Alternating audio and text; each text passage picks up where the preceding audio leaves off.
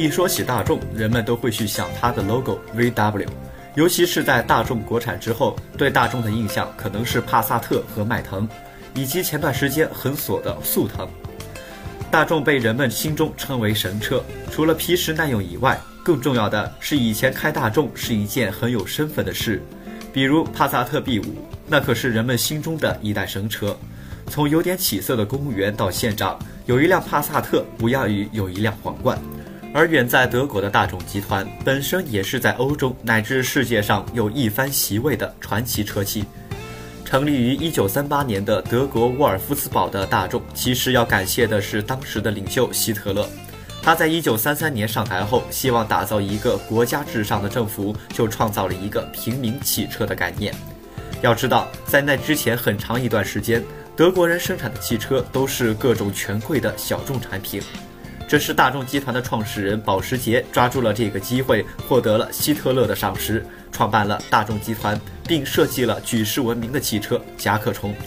甲壳虫也于1955年起出口到了一百多个国家，成为当时世界上最受欢迎的汽车，也成为了大众集团未来发展奠下了坚实的基础。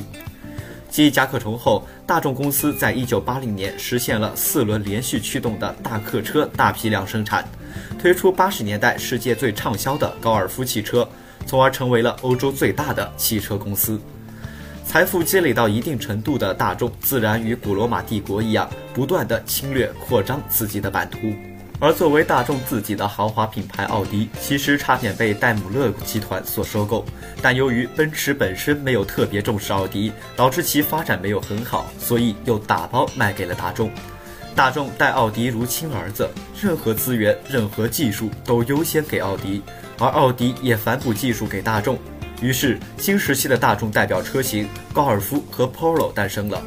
虽然在时间里，大众只管买买买，下到斯柯达、西亚特，上到兰博基尼、宾利，甚至布加迪，全部被收购。至此，大众成为了欧洲最大的汽车集团。而重头戏，大众和保时捷这两对可谓是心机满满。保时捷早就想收购大众，但无奈保时捷在阴沟里翻了船。大众和保时捷的收购案于二零零五年开始，当时财大气粗的保时捷接连向大众汽车发起了收购，一度获得了大众汽车的百分之五十一的股权。但是由于二零零八年金融危机的影响，保时捷背上巨额债务，导致收购失败，反而被大众汽车反戈一击，在二零零九年收购保时捷百分之四十九点九的股份，至此完成了对保时捷的全资收购。大众旗下又多了一个传奇品牌保时捷。此时的大众已成为欧洲汽车王国的国王，也成为了世界上最大的汽车集团。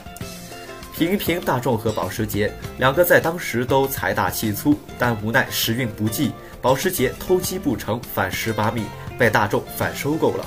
其实马后炮来看，这样也好，毕竟保时捷和大众的技术可以共享。要知道，大众偏技术宅的儿子奥迪所拥有的潜力是巨大的。此次和保时捷的合并，无利有利于科技的共同研发，是互惠互利的，而且也增强了大众集团的整体实力，在高利润豪华车领域联合探索更多的机遇。